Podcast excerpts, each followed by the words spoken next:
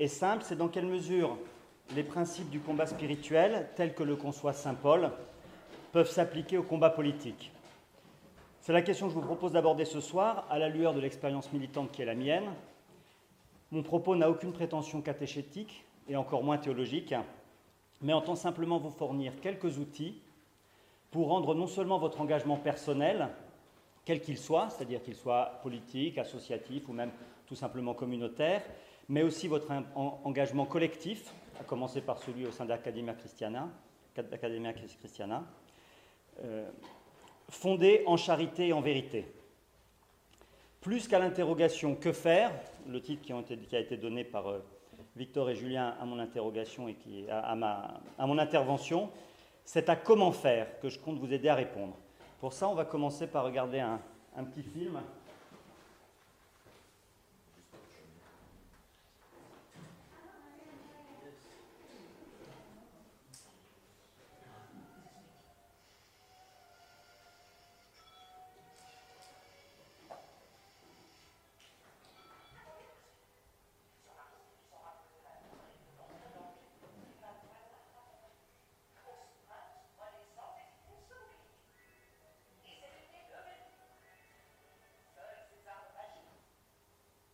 C'est parfait.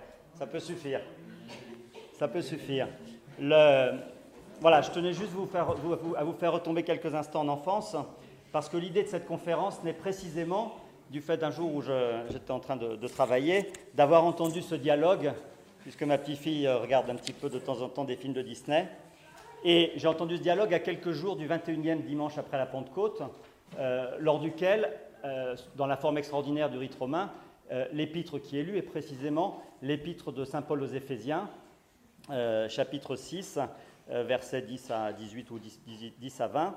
Et je me suis dit, tiens, c'est intéressant, il y a quelque chose à faire entre le, rapprochement entre ces armes que Saint Paul recommande aux chrétiens, aux disciples du Christ de, de prendre, d'endosser, avec lesquels il doit se revêtir et partir au combat, et euh, euh, ce petit morceau de Disney.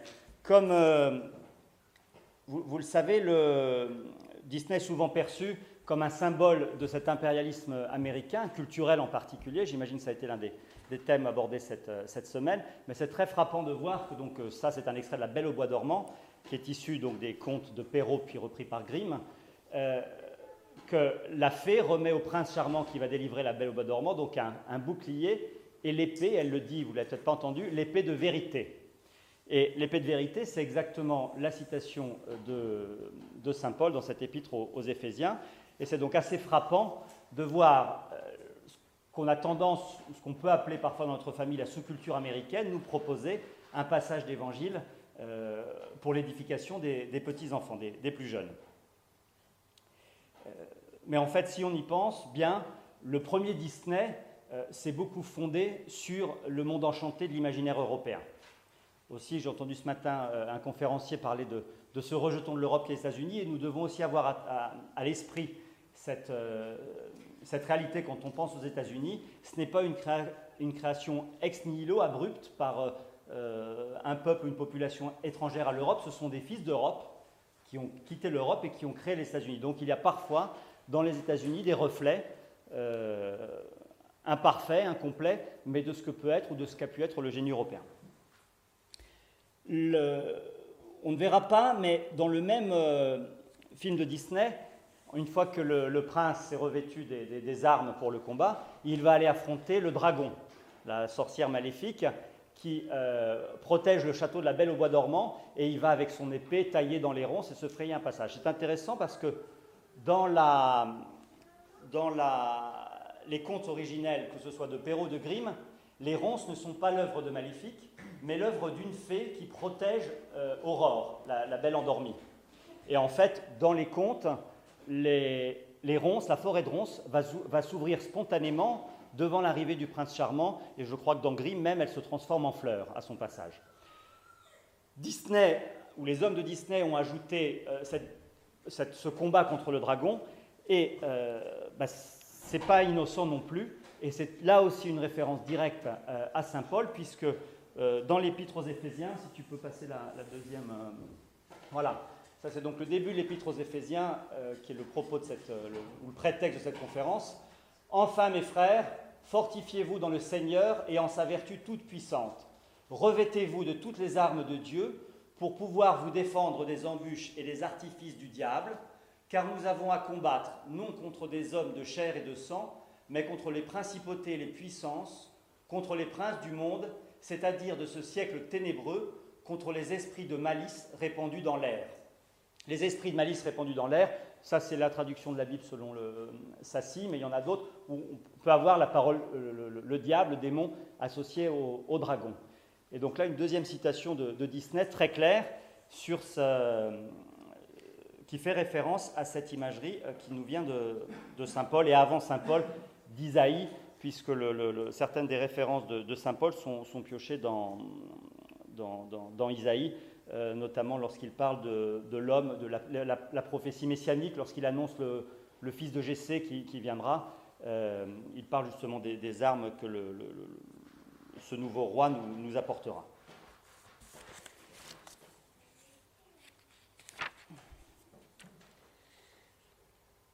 Alors, Disney, je, sais ne sais pas s'il était catholique, j'avoue que ça ne m'a pas, traversé l'esprit de, de, le vérifier ou de le chercher. Néanmoins, il est évident que cette référence à l'épître de Saint Paul, selon moi, est, claire. Et cette épître, elle a toujours aujourd'hui une actualité et un lien avec la chevalerie. Et je pense d'ailleurs que les hommes de Disney sont allés puiser dans l'imaginaire euh, chevaleresque, peut-être plus que dans, l'évangile, pour euh, modifier ce texte de Perrault et de Grimm.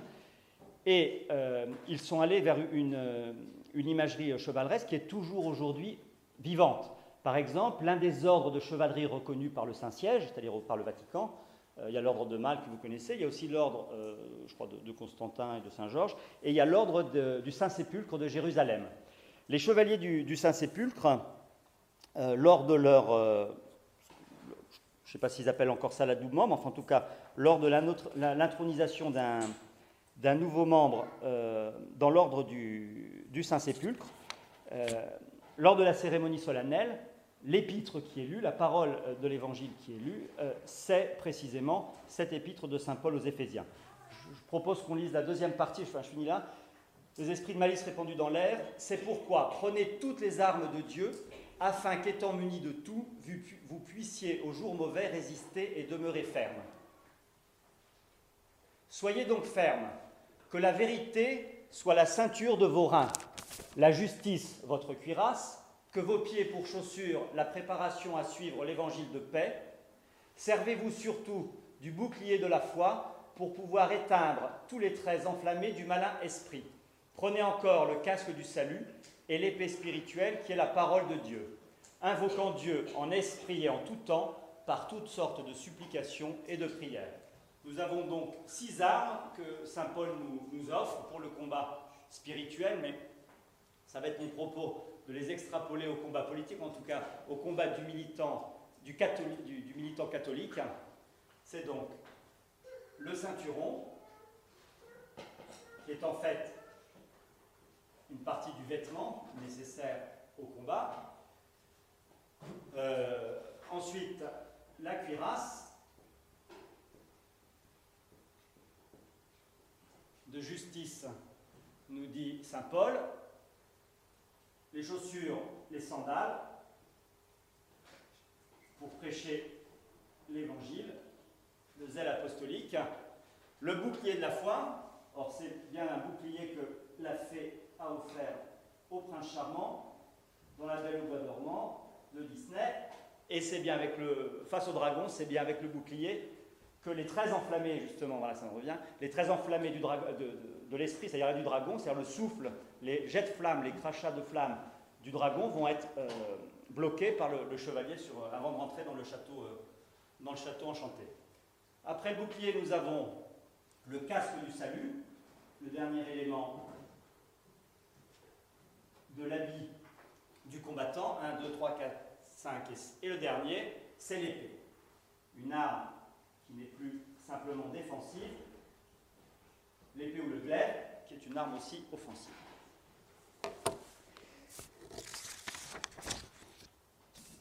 la valeur symbolique de, l'épée et de l'écu, enfin de l'épée, oui, de l'écu, le bouclier, euh, était extraordinairement soulignée dans le monde médiéval, dans cette chrétienté euh, dont on nous a rappelé ce matin qu'elle était probablement la première expérience, réelle et réussie d'une Europe, si ce n'est nation, en tout cas d'une Europe patrie, d'une Europe unie par une, une foi commune, par des, un droit commun, par une langue commune, en tout cas pour ces institutions, le latin. Ce bouclier et cette épée euh, avaient une importance extraordinairement symbolique, puisque lorsqu'un chevalier venait à manquer à son serment, tu peux mettre la diapo suivante, on a le serment du chevalier, je ne vous le commande pas, mais pour ceux qui s'intéressent, euh, lorsqu'un chevalier venait donc à manquer à son serment, on venait, on le, mettait sur la place publique, on brisait solennellement euh, son épée et on traînait son bouclier, son blason qui portait ses armes, son blason, on le traînait dans la poussière, dans la boue, euh, sous les crachats et les injures de la foule. Donc ces, deux, instruments, ces deux armes, le bouclier et l'épée, revêtent parmi tout ceci une importance encore plus symbolique. Avant de vous donner mon interprétation personnelle, ma vision euh, qui est sous la forme, je dirais, d'un vademecum, c'est-à-dire je vais vous proposer non pas une, une, interprétation précise, véridique à emporter toujours de votre vie, mais je vais vous donner, moi, ce qui m'intéresse en politique et ce que je sais au bout de 30 ans d'engagement, c'est que la méthode, euh, l'attitude, le comportement, la persévérance euh, ont souvent beaucoup plus de poids que le simple idéal ou la simple capacité euh, physique ou oratoire ou intellectuelle même. Et donc c'est ce que je vais essayer de vous donner, c'est-à-dire je pense que là, ce qui manque parfois, euh, même si c'est présomptueux, mais il se trouve que vous êtes merveilleux, vous êtes un, mouvement catholique, donc à vous on peut le proposer. Ce qui manque souvent dans le monde politique, c'est une éthique militante, c'est-à-dire des règles de, non seulement de combat politique, mais aussi de vie en communauté militante, puisque les règles à l'intérieur d'un groupe qui combat ne sont pas forcément les mêmes et ne, sont pas les mêmes que celles d'un groupe euh, en temps de paix ou en temps de, tranquillité, de sérénité. Donc, juste pour commenter un peu ces, armes et leurs valeurs symboliques, je vais m'appuyer sur euh, quelqu'un que l'Église, on nous l'a rappelé aussi tout à l'heure, enfin qu'une partie de l'Église a voulu rayer de notre, euh, de notre culture, c'est saint Thomas, le, docteur angélique, saint Thomas d'Aquin, qui, euh, dans ses commentaires euh, sur les évangiles, a évidemment commenté ce passage. Alors voilà, très succinctement, ce que saint Thomas propose. Première chose, saint Thomas commence par commencer ce passage, par commenter ce passage. Est-ce que tu peux remettre la première page, s'il te plaît, Victor? En la précédente en insistant la nécessité de se revêtir des armes de Dieu et de partir au combat.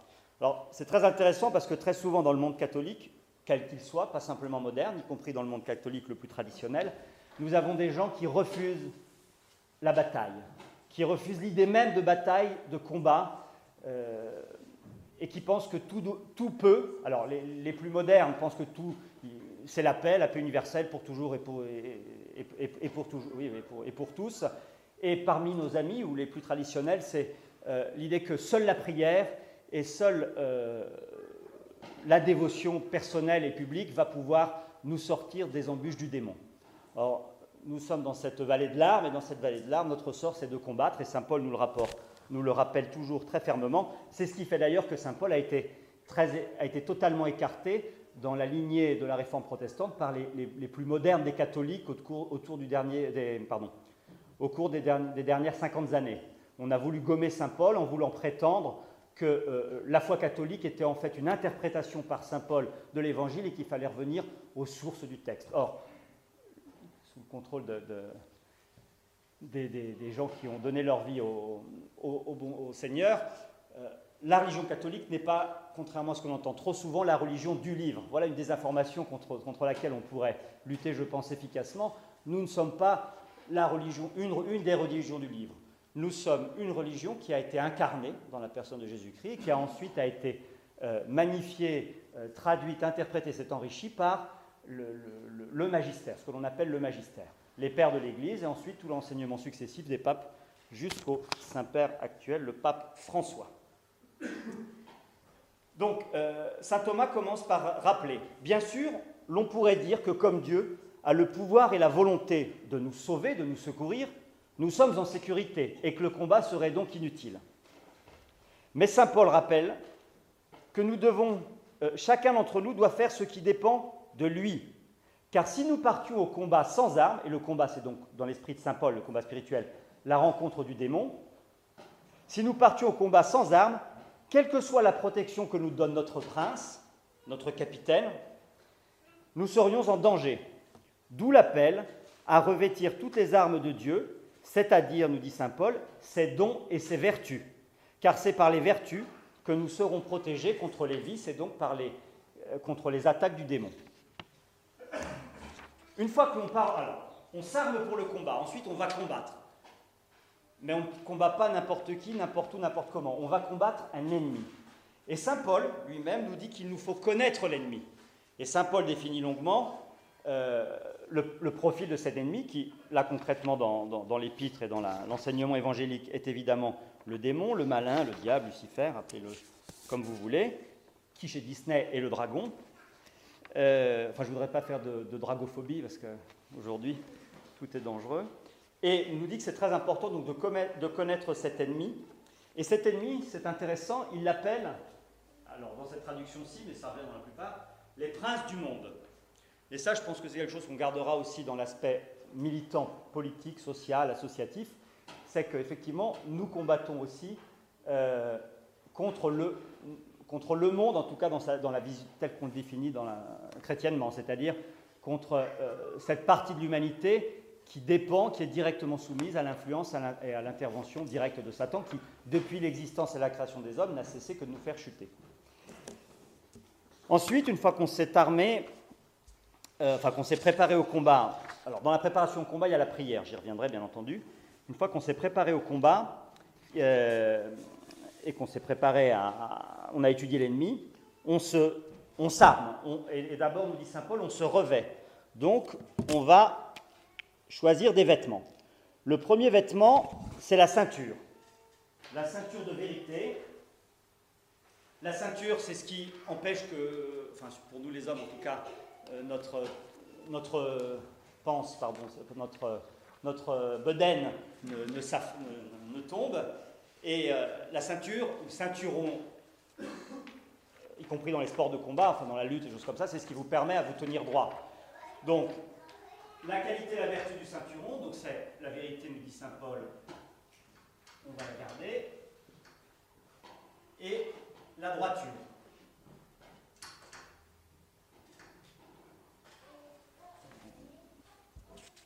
Non, pardon, la droiture, c'est l'attitude morale qui en découle.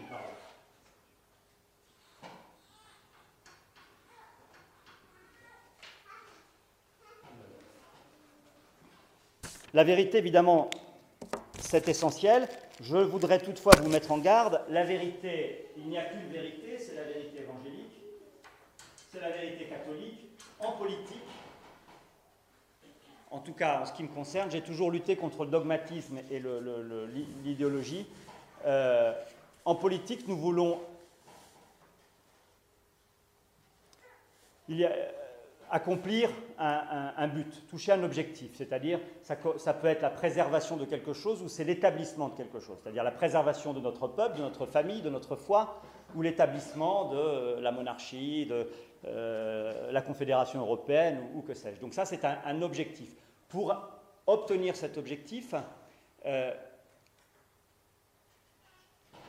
il n'y a, a, pas de vérité politique. Euh, enfin, selon moi, définitive, en dehors de ce qui vient de la, pensée chrétienne. dans la vie politique, euh, il y a des nécessités auxquelles nous devons faire face. C'est le iketnouk que les identitaires, par exemple, ont, théorisé depuis, ou en tout cas ont mis en action depuis 10 ou 12 ans, c'est-à-dire ici et maintenant. Qu'est-ce qui, à l'instant précis, euh, et pour l'objectif qui est le nôtre, peut me servir et va me servir à, remplir, à atteindre mon but? Donc, cette vérité, euh, pour nous en termes d'action militantisme, elle se traduit en droiture. C'est-à-dire, euh, la droiture, c'est aussi la cohérence. L'un des défauts que j'ai beaucoup rencontrés dans, ma, vie politique, dans ma vie de militant, c'est l'incohérence. L'incohérence de l'intellectuel gras et replaît. Et je ne cite pas le directeur d'un journal, d'un hebdomadaire euh, d'opposition nationale. Alors, je suis désolé de, ça, mais, c'est très vrai. On ne peut pas affirmer avec une force, voire avec une violence des idées et ne pas. et, exprimer. Et, pardon, excusez-moi pour mon. Je, vis en Italie et je ne dis pas que je suis devenu. Euh, que, l'italien est ma première langue, mais je m'aperçois là que je n'ai pas l'esprit très, très au français pour, l'instant. Et que il faut que, notre voilà, il faut que nos actes doivent être en rapport avec notre pensée, avec nos mots. Euh, de la même façon, euh, le chevalier preux, euh, dans l'action politique, qui est un voyou dans sa vie privée, qui se comporte mal avec les jeunes filles, par exemple, ça existe.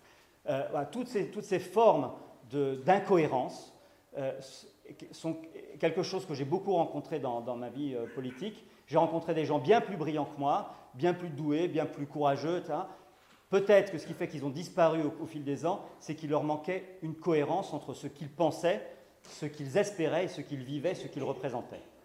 Donc, euh, saignons-nous de cette ceinture de vérité. Donc, la, la conséquence politique de ça, c'est l'exemplarité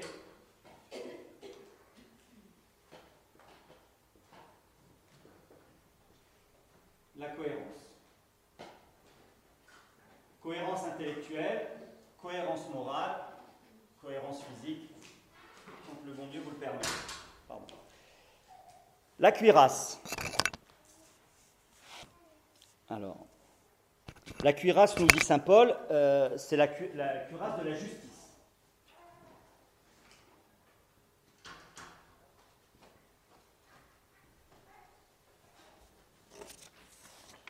Alors, la justice, c'est de rendre à Dieu ce qui est à Dieu et au prochain ce qui est au prochain. Donc, l'attitude morale que je vais vous proposer pour la justice, c'est l'humilité. L'humilité devant Dieu, parce qu'il n'y a rien que nous entreprenions qui ne doive être tourné vers la louange, l'adoration et la gloire de Dieu, et le service du Seigneur, et euh, l'humilité devant, devant votre prochain. Oui, en franchissant le cap de l'engagement politique, nous nous détachons des masses. Nous devenons, il y en avait un qui portait ça tout à l'heure, euh, nous faisons partie d'une aristocratie. C'est-à-dire nous nous détachons de, la masse et nous préparons, c'est la chose la plus intéressante de notre travail que vous faites, euh, la crise qui vient, les temps durs, les temps difficiles qui viennent. Vous savez que l'histoire, enfin je ne sais plus si les historiens sont encore ici, mais euh, est fait par les minorités agissantes. Benoît XVI lui-même l'avait beaucoup écrit, et l'avait beaucoup mis en avant. Julien l'a rappelé hier lors de sa conférence. Euh, ces minorités agissantes, pendant longtemps, elles sont euh, pas entendues, pas écoutées. Euh, au contraire, on leur ferme la porte au nez parce qu'elles dérangent, elles dérangent le confort, surtout dans une, société aussi matérialiste et bourgeoise que la nôtre. mais lorsque vient la crise, on se retourne vers ce qu'on appelle aujourd'hui les lanceurs d'alerte, vers ceux qui ont osé parler, dire, et pas simplement parler et dire, mais aussi incarner les idées et les valeurs qu'ils défendaient. Donc, euh, l'attitude morale, c'est l'humilité.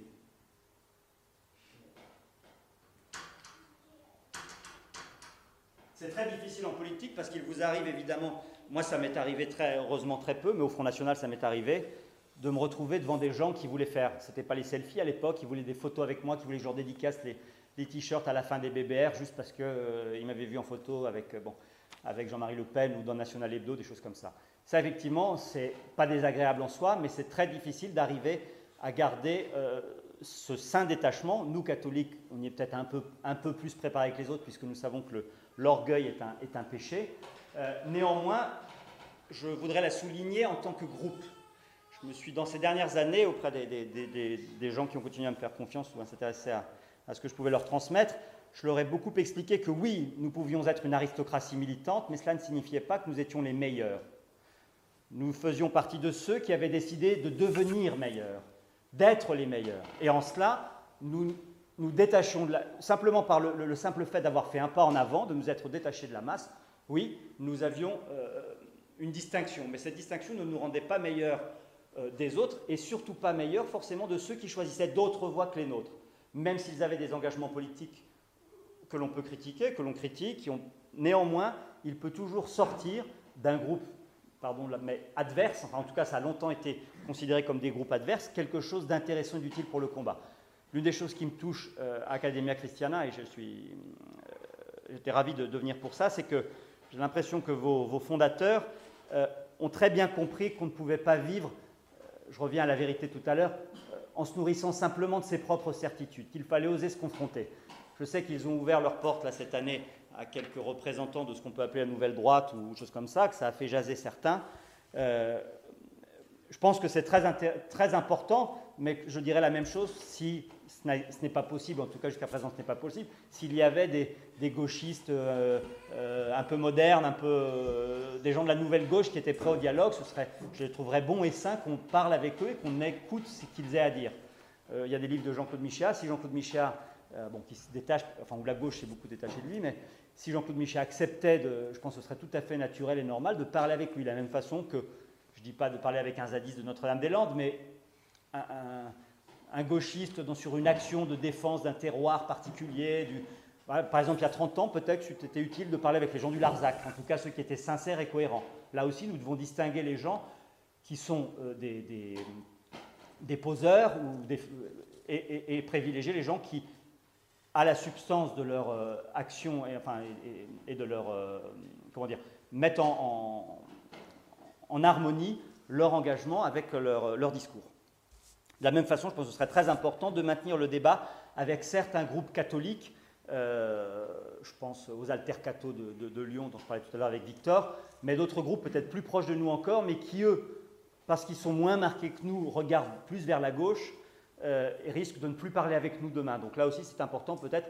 Euh, il y a même dans le monde euh, de, moderne, euh, je suis catholique traditionnaliste, ou de tradition en tout cas, traditionnelle, il y a aussi des gens dans l'Église, comment dire, des gens qui pratiquent la forme ordinaire par exemple dans les communautés nouvelles, qui ont des choses à nous dire, et qui, ou en tout cas partager avec nous, et sur lesquelles on peut se retrouver. La manif pour tous en ça, je pense c'est pour vous un exemple excellent, puisque euh, personne ne peut dire c'est moi qui l'ai inventé. Euh, c'est vraiment un concours de, si ce n'est de circonstances, il y a eu un, petit groupe de personnes décidées qui ont lancé quelque chose, et les temps étaient prêts parce que la génération euh, voitilienne, Jean-Paul II, on vous a parlé tout à l'heure, étaient là, formés aux questions morales. C'était le, ils avaient gommé la doctrine, la liturgie pour une belle part, mais il leur restait la, la, fermeté sur les questions de morale catholique et a pu retrouver ben, l'aile marchande tradie et les groupes qui avaient déjà commencé à se poser des questions sur euh, l'altération du genre romain, le, le, les, entre guillemets familles recomposées, monoparentales et tout. Et de cela est sorti quelque chose de, très très important. Et il faut absolument que ce, dialogue continue. Et ça, ça passe évidemment par une, capacité d'humilité, c'est-à-dire penser que même si ce qu'on fait c'est génial, parce qu'on sait que ça fonctionne, parce que les gens vous disent que c'est génial, parce qu'on parle de vous dans la presse, néanmoins, nous ne sommes que des instruments service de quelque chose qui nous dépasse, et donc nous devons avoir l'humilité, y compris de regarder ce qui se passe et de reconnaître ce qui se fait chez les, chez les voisins. Alors, le, ce que je vous propose en, en politique, ça va être bizarre, mais c'est. Donc là, c'est la prière.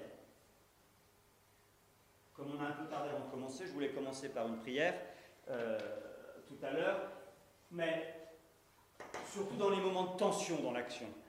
Euh, il y a des choses qui se passent très bien en politique, mais je pense que la plupart d'entre vous le, savent, dans la, politique, dans l'action militante et associative, euh, très souvent, euh, il n'y a rien qui va, euh, on est en retard, il y a des impondérables, on a oublié quelque chose d'essentiel, on a confié une mission à, un tel parce qu'on veut le responsabiliser, en plus on est catho, donc euh, on, on, a confiance dans son prochain, évidemment. Une nouvelle fois, euh, il a oublié les clés de la camionnette, euh, il a... Bon, ça parce que ça...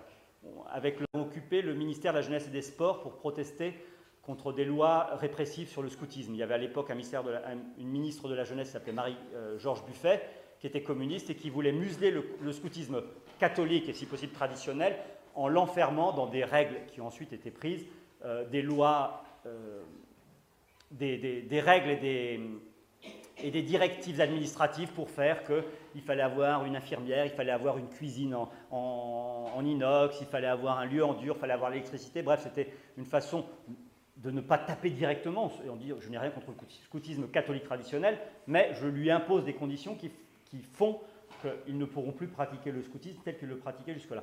Nous avons donc occupé le, ministère de, de, la Jeunesse et des Sports pendant une demi-journée.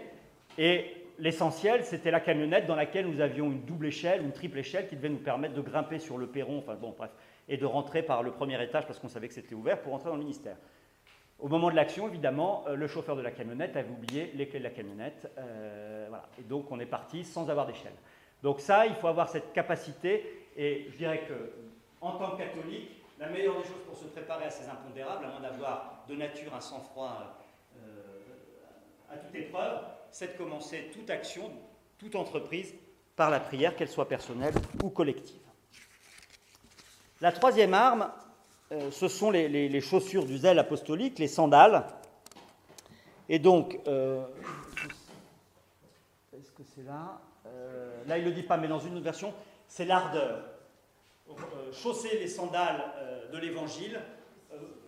si, ça y est L'ardeur Enfin bon, que vos pieds pour chaussures, la préparation à suivre l'évangile de paix. Dans une autre traduction, c'est ça. Il parle d'ardeur. Donc là, la qualité ou la vertu que je vais retenir ici, c'est l'ardeur.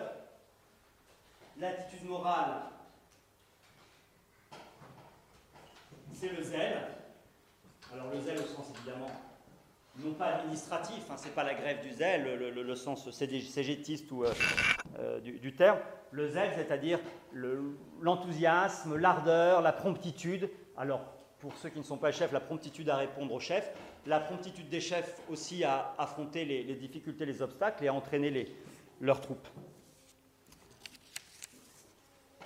De cette ardeur à annoncer l'évangile, de ce zèle, bon, ben, il y a une, leçon politique que je voudrais vous proposer, euh,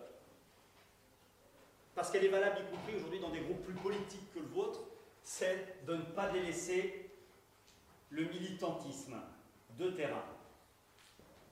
L'effet d'Internet, des nouvelles technologies, fait que on a ajourné son compte Twitter, on a publié un post sur Facebook et on a euh, mis une photo sur Instagram et ça y est.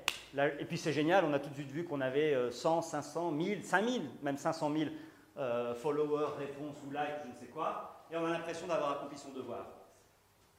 Nous ne pourrons préserver ce qui nous est cher et offrir ce que nous souhaitons tous, c'est-à-dire un renouveau à notre civilisation qu'en allant à la rencontre du prochain. L'un des succès des identitaires, euh, la plupart des succès identitaires sont dus à une grille de lecture telle que celle-ci, c'est-à-dire plus qu'aux idées, les identitaires n'ont rien inventé euh, politiquement, on a juste mis ensemble toute une série d'idées, de, principes, de mots d'ordre. Euh, on n'a pas, inventé de forme d'action, on les a juste essayé de les pratiquer du mieux possible. En revanche, je pense qu'on a eu une grande cohérence, dans notre militantisme. Et euh, l'idée de base, c'est une phrase qui nous était venue quand on a ouvert la Maillon à, Nice, c'est le premier local identitaire euh, public, c'est-à-dire, je ne sais plus comment, s'il y avait les gens du MAS ici, je ne sais plus comment vous appelez ça au MAS, enfin, pardon? Oui, la Combuse, mais il y c'est pas les ZAD, c'est les, moi j'appelais ça les îles à l'époque, les zones identitaires libérées. Enfin voilà, l'idée c'était de ne pas nous cacher, de sortir des cavernes, des grottes, des, aller et donc avoir une devanture, une vitrine, un contact avec les gens. Et c'était mon voisin ou ma boulangère, je ne suis pas là pour la frayer, mais pour la rassurer. Et pour la rassurer, il faut qu'elle me connaisse, et il faut que je la connaisse.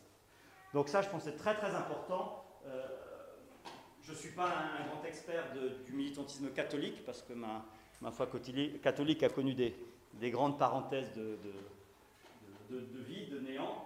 Euh, et dans ma jeunesse, je faisais autre chose mais je sais qu'il y a un mouvement qui survit euh, au fil des ans. Il n'est pas né de la fraternité Saint-Pédis, il en est aujourd'hui le, le, fleuron jeune, c'est le MJCF. Alors le MJCF a depuis toujours, depuis ses origines, cette capacité à, à parler avec les gens et à les entraîner et à leur proposer un camp d'été, une randonnée à vélo, quoi que ce soit, et de tout ce travail réussir à sortir une ou deux personnes. nous, c'est très très important parce que vous l'avez compris, enfin vous le savez, vous l'avez encore mieux compris cette semaine, y compris par les conférences précédentes. Notre foi catholique, qui était si évidente aujourd'hui, ne serait-ce que parce qu'elle s'affichait partout, on ne pouvait pas traverser un village d'Europe en croisant une église autour duquel se, nichait le village. On ne pouvait pas manquer les calvaires à la croisée des chemins. On ne pouvait pas manquer, hein, ça existe encore un petit peu, euh, d'entendre ou d'être dérangé. Maintenant, on est dérangé par le bruit des cloches qui sonnaient l'Angélus ou les heures de, les heures de la journée. Euh, cette foi catholique, elle est évidemment, en, dans sa dimension publique, en voie d'effacement total. Or, nous risquons de devenir un objet non identifié. Catholique, catholique, ça fait longtemps que j'en ai pas vu un. Donc, je pense qu'il est essentiel, euh, en politique en général, mais particulièrement pour vous, jeunes catholiques, d'avoir une présence sur le terrain. Alors, la présence sur le terrain, ça ne veut pas forcément vous précipiter dans les bras de, de, l'adversaire haineux. Euh, bon, ça peut commencer, vous le faites pour une part, déjà en parlant, en participant à des activités amies, euh, en essayant de catéchiser ou en tout cas de transmettre votre foi, votre ardeur, votre enthousiasme à vos, compatriotes, congénères, euh, contemporains, mais aussi peut-être de trouver des formes de, combat. Je sais qu'il y a eu tout un courant de, de soupe de charité, de soupe populaire, de, comment on appelle ça, les, tournées, les maraudes. Euh, bon, c'est une, une, occasion, mais il y a d'autres choses. Aujourd'hui, on va voir par exemple, cette école en est un, exemple, un recours de plus en plus grand dans le, le français moyen. Euh, la question de l'éducation va être de plus en plus prégnante. Et or, comme on sait que l'éducation catholique sous contrat n'y répond pas, puisque on y rencontre à peu près les mêmes défauts, voire selon moi en pire que dans l'éducation euh, nationale, euh, laïque et républicaine, je pense qu'on va voir de plus en plus de familles rechercher une éducation telle que classique, Or, qui propose encore une éducation classique Ce sont ces fameuses écoles hors contrat, essentiellement sous la gouverne de, groupes ou d'associations traditionnelles. Donc je pense que euh, ce militantisme peut aussi être ça. Je vois qu'il y a des enfants euh, lors de cette université d'été, c'est la votre quatrième, il y a déjà des enfants, c'est bien. Euh, je pense que là aussi, il y a une réflexion peut-être sur ce travail, sur l'éducation, qui peut être un moyen de rencontrer. Nous, on a un rêve qu'on n'a jamais accompli jusqu'à présent, enfin, les identitaires, je n'ai plus aucune responsabilité chez eux, mais je me continue à me considérer comme un, militant identitaire. Nous avions un, rêve, c'était de créer des, non pas du scoutisme identitaire, mais des, colonies de vacances identitaires.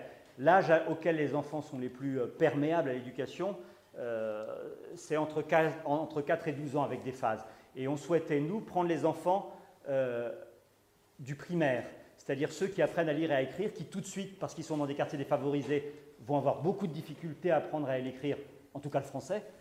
Maintenant, on va leur enseigner d'autres langues, on voudrait leur enseigner d'autres langues. Euh, et ces enfants, de, leur proposer euh, une éducation euh, classique, leur apprendre l'histoire de leur pays, de leur ville. Voilà, avec notre dimension régionaliste forte, on voulait, par exemple à Nice, on rêvait d'avoir une espèce de colonie identitaire niçoise. On, aurait pu proposer aux enfants de découvrir euh, tous ces mythes, tous ces symboles niçois, toute cette histoire niçoise d'une ville qui n'est, d'un comté de Nice qui n'est français que depuis 150 euh, ans, pas plus, et donc d'apprendre aux, enfants tout cela. Et l'idée, c'était d'établir un contact avec leur maman. Toutes ces mamans, notamment de plus en plus, isolées, euh, c'est ce qu'on appelle improprement en novlangue les familles monoparentales, mais toutes ces femmes qui tout seules élèvent des enfants et qui sont directement confrontées à la violence, à la violence de la société, à la violence de l'occupant, mais aussi euh, à la violence d'un système qui ne leur laisse jamais la place, non seulement de s'exprimer, d'exprimer leur, désir, je ne dis pas revendication, leur désir, leur ambition, mais aussi de trouver des moments de se retrouver et de partager quelque chose en commun. Voilà, ça c'est peut-être quelque chose qui est à, qui est inventer.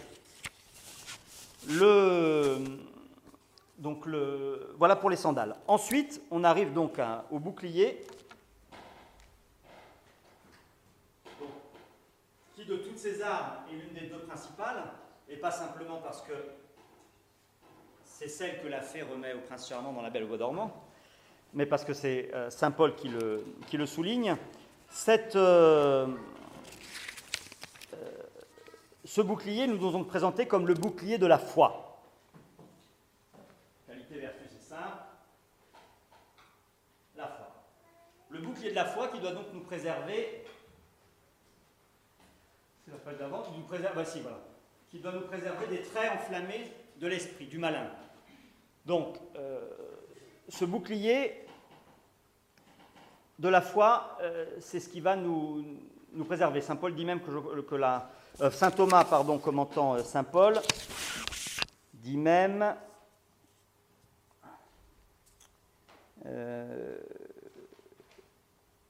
la foi doit rester dans notre cœur.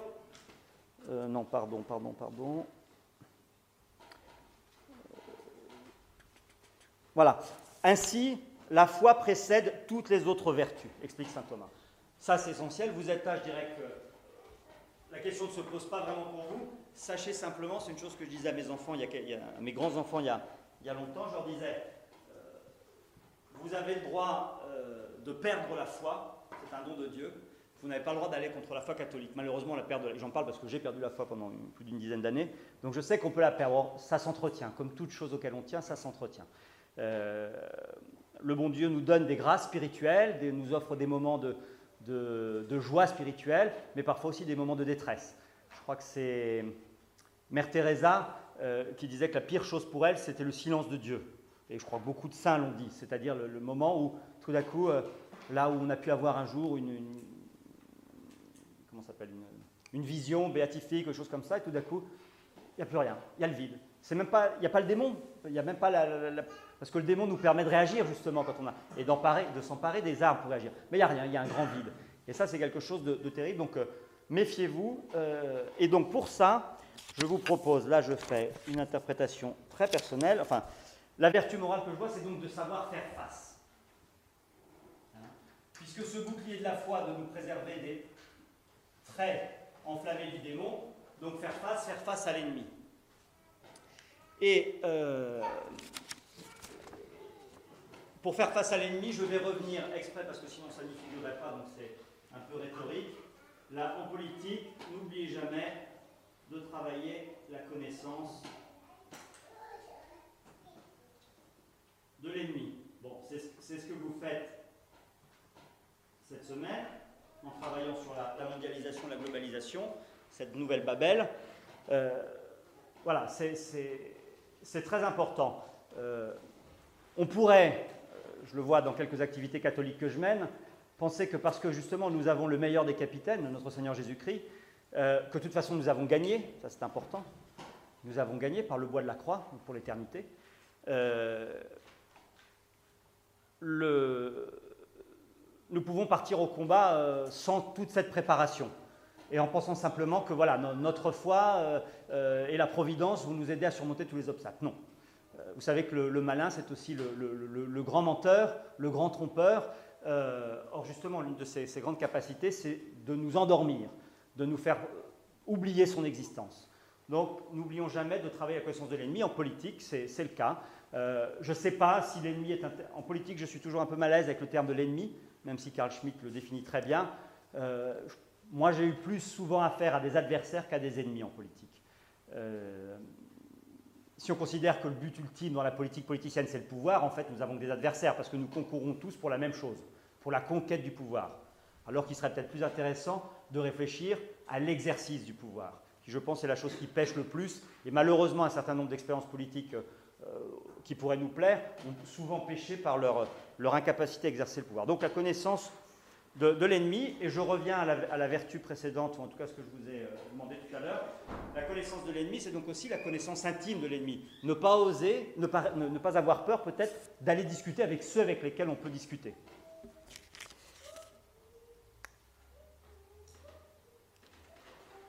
Le, le. Donc le casque, nous dit Saint Paul, c'est le casque du salut. Voilà. Le casque du salut, et saint Thomas précise, le salut, c'est l'espérance.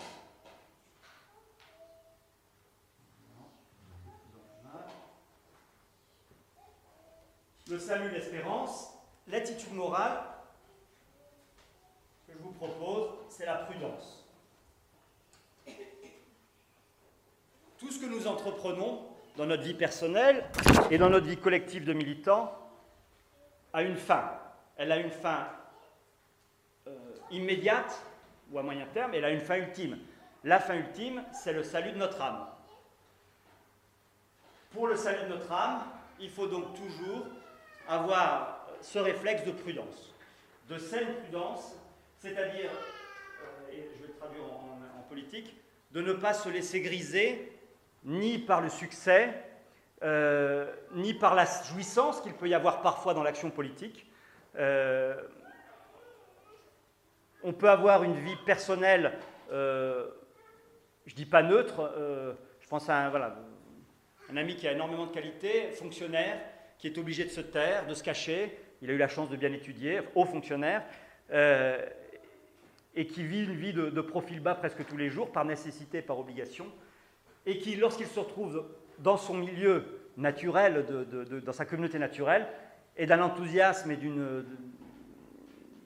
et, donc d'une imprudence incroyable, parce que toute l'espèce de non pas d'aigreur, parce que chez lui ce n'est pas de l'aigreur, mais ça peut être aussi un danger l'aigreur, euh, toute la frustration qu'il a, euh, il, l'éjecte, il s'en débarrasse dans l'action. Et il peut, devenir imprudent dans ces, dans ces moments-là, alors que c'est quelqu'un par sa vie personnelle et familiale qui fait preuve d'une grande prudence. puisque si voilà, il courbe la tête, c'est parce qu'il a une famille à nourrir, et néanmoins, par l'action qu'il a, peut-être qu'un jour, il pourra servir un, maître, enfin un maître politique, un chef d'État politique qui saura s'appuyer sur les, compétences qu'il a. Pour l'instant, ce n'est pas le cas. Donc là aussi, euh, être, attentif à, cela. Et là, je vais faire un, bondir en arrière. Je vais peut-être utiliser une expression qui ne s'utilise plus beaucoup, que j'ai scandé beaucoup quand j'étais Camelot du Roi, vendeur de l'action française en tout cas aspect de la France à l'époque, euh, c'est de fuir le sida mental. La prudence, je ne sais pas si ça, parle, ça, vous parle encore, le sida mental, c'est une expression de Louis Powell, le, fondateur de Figaro Magazine. Et le sida mental, c'était la chape de plomb, enfin, c'est ce qu'on appelle aujourd'hui le politiquement correct, enfin voilà. C'est tout ce qui contamine la pensée. Or, euh, c'est donc extérieur, ça vous l'avez travaillé, de la novlangue euh, jusqu'au libéralisme, enfin toutes ces idéologies, euh, le faux universalisme euh, moderne qui, dénature l'universalisme chrétien. Mais si mental, il, peut être intérieur et interne. Par exemple, je reparle des identitaires, je me suis beaucoup battu depuis, enfin, en tout cas pendant les 5-6 premières années des identitaires, contre la tentation géopolitique, c'est-à-dire de, refaire le monde, euh, euh, de savoir s'il faut être pro-palestinien ou pro-israélien, de savoir, euh, pardon Julien, s'il faut être pro-ukrainien ou pro-russe, tout ça. Je ne dis pas que la géopolitique n'a pas d'importance. Elle a une importance dans la mesure où elle concerne l'action que l'on mène. Donc, par exemple, la géopolitique qui touche la France est importante pour les patriotes français la géopolitique qui touche l'Europe, enfin en tout cas les questions géopolitiques qui touchent directement l'Europe sont importantes pour les patriotes européens. Le reste, est-ce qu'il est bien intéressant de, bien, bien utile de s'y intéresser? Je pense que non. Pourquoi? Parce que tous ces débats, qui souvent créent des personnes qui sont des personnalités euh, qui compensent peut-être une faiblesse physique, une faiblesse morale, tout par une, une science infuse, enfin même parfois travaillée de la situation locale de tel ou tel pays, parce que euh, voilà, ils y sont particulièrement liés, euh, ces gens se perdent dans des discussions stériles et qui souvent sont des ferments de division. Je parle de géopolitique, je pourrais parler de bien d'autres sujets. Il me vient à l'esprit, par exemple, dans le monde catholique, euh, le, comment est-ce qu'on disait ça? Le grand monarque. Je ne sais pas si ça existe encore, mais enfin, dans les, dans les années 80-90, le grand monarque. C'est pas la peine ce que vous faites. Je me souviens d'une vente de l'Action la, de française à sortie d'un prieuré début des années 90, où une dame Oui, mais quel roi voulez-vous? Parce qu'il n'y en a qu'un, c'est le grand monarque. Et je sais, dans les prophéties de Malachnik, qu'il va arriver le 25 août 1980 quelque chose. Bon, la date est passée, le grand monarque n'est pas revenu. Donc, c'est une caricature que je vous donne, un exemple forcé, mais je pense que si vous réfléchissez deux, secondes, vous en voyez plein. Peut-être même que sur des questions d'actualité très prégnantes et très, et très importantes et essentielles, comme euh, les questions morales, il y a aussi des gens qui sont des spécialistes. Pardon, je vais dire un mot, je ne sais pas si c'est enregistré ou pas, qui sont des enculeurs de mouches. Voilà, fuyez le sida mental. Et donc, revêtez-vous du casque de l'espérance et du salut, c'est-à-dire rappelez-vous quelle est la fin immédiate de votre action et la fin ultime votre salut. L'épée.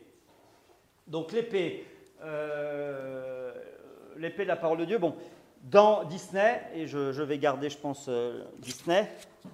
Ah ben non, j'ai mis là-haut. Bon, elle dit, je crois qu'elle dit l'épée de vérité. Alors, Saint Paul nous dit l'esprit. Moi, je vais traduire ça par la charité. Charité.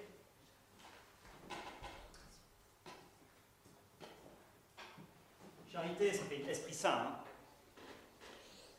Euh, pourquoi? Parce que défendre la vérité et la partager, plus encore, c'est faire œuvre de charité. C'est-à-dire, c'est offrir la voie du salut à son prochain. Alors vous allez me dire, vous avez dit que la vérité n'était pas... Non, là je parle de vérité catholique, euh, euh, qui est la fin ultime de ce que vous faites, enfin de, ce pourquoi vous êtes, vous êtes ici. Hein, je dis en vérité politique, à mon avis, j'ai entendu beaucoup citer Machiavélien, je ne le suis pas fondamentalement, mais effectivement, je pense qu'on peut adapter euh, notre action aux situations, au temps, au moment et aux moyens, aux ressources que l'on a. Et, aussi à la puissance de l'ennemi, qui varie parfois. Euh, donc ça, la charité, euh, cette épée, l'esprit, l'attitude morale, c'est l'intelligence. L'intelligence, dont vous savez qu'elle est un des dons du Saint-Esprit. Donc je ne force pas le trait en reliant l'esprit et l'intelligence. Là encore, l'intelligence, ce n'est pas l'intelligence que l'on voudrait nous proposer de celui qui a un QI énorme ou euh, de, celui qui peut apprendre le dictionnaire juste en l'ayant lu une fois ou de je ne sais quoi d'autre. Euh, c'est la capacité à discerner. D'ailleurs, peut-être que j'aurais dû mettre discernement ici.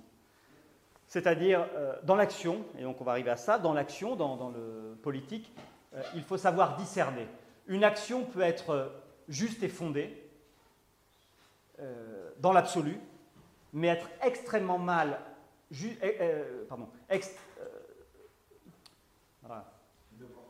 eh, extrêmement inopportune, euh, merci, au moment où vous, allez, vous y pensez.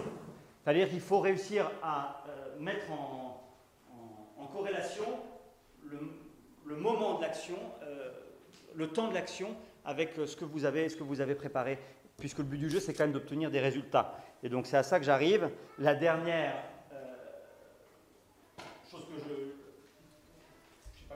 ça c'est des, des aides-mémoires, c'est l'efficacité. Alors, toute la politique, toute l'action publique ne doit pas être soumise au seul critère de l'efficacité, bien entendu. Il y a des actions qui sont justes et qui valent d'être euh, accomplies, même si on sait qu'elles sont vouées à l'échec. Euh, euh, nous ne pratiquons pas le nous ne sommes ni des kamikazes euh, euh, de l'empereur, euh, ni des kamikazes d'Allah, mais nous avons dans notre culture chrétienne et dans notre culture française aussi l'exemple des, martyrs. Le, martyr, évidemment, ne mettait pas l'efficacité à la tête de son action, même si le martyr est sans doute une des actions les plus, les plus efficaces et les plus prolifiques que l'homme peut accomplir puisqu'elle nous gagne des grâces, euh, spirituelles. Euh, donc c'est la plus belle des choses que l'on, puisse gagner. Mais dans l'action politique, sociale, publique, l'efficacité, vous devez y penser. C'est-à-dire, euh, il est important d'être joyeux, heureux, festif. Il est, il est très bon qu'une action politique se déroule sans accroche, comme dirait Hannibal.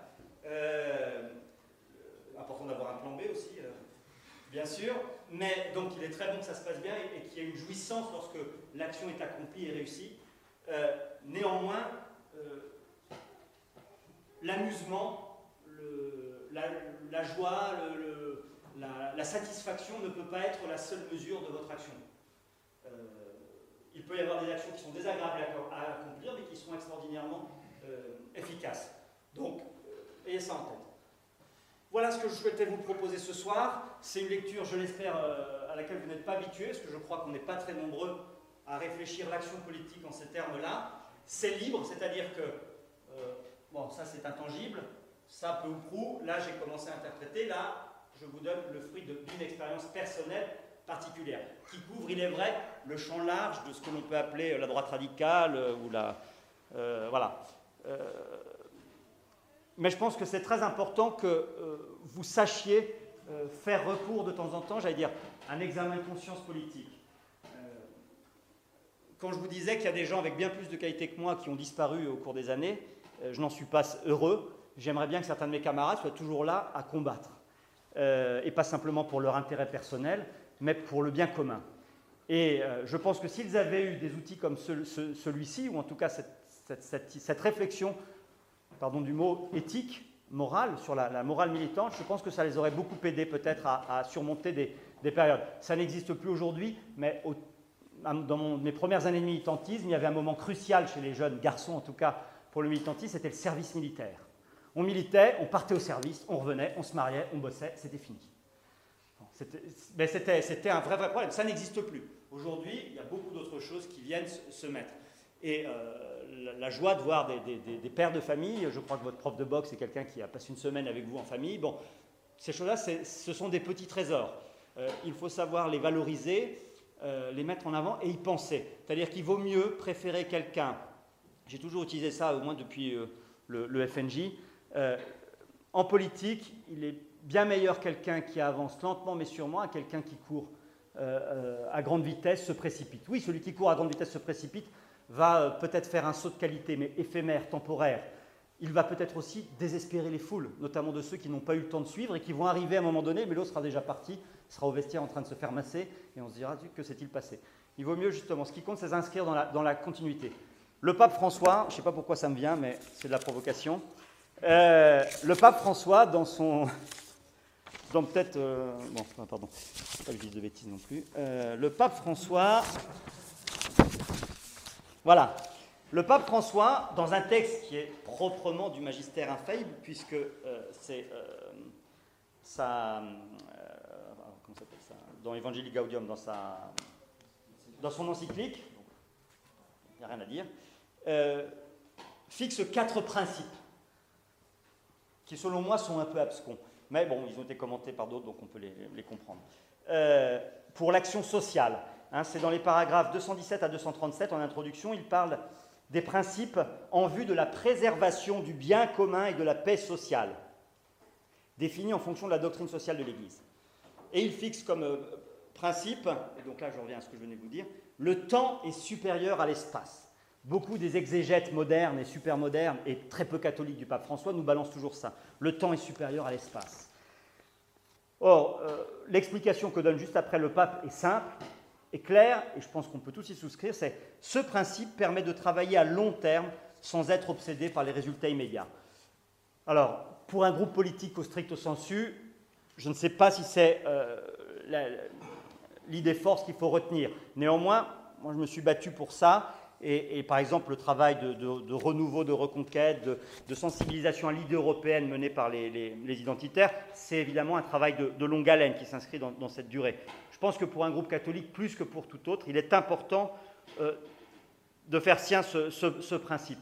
Oui, il faut se battre, et donc je ne vais pas me contredire, ici et maintenant. Donc oui, l'enracinement local, le terrain est une nécessité, la présence sur le terrain.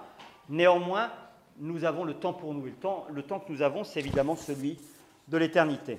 Alors, avant, j'espère qu'on a le temps que vous me posiez quelques questions ou, que vous me, euh, ayez quelques objections à me, à me poser. Je voudrais vous livrer ces quelques mots de saint Ignace d'Antioche comme conclusion dans sa lettre à Polycarpe, évêque de Smyrne. On est au tournant du deuxième siècle, je crois. Que le baptême demeure votre bouclier, la foi votre casque, la charité votre lance, la persévérance votre armure. Bon combat à tous.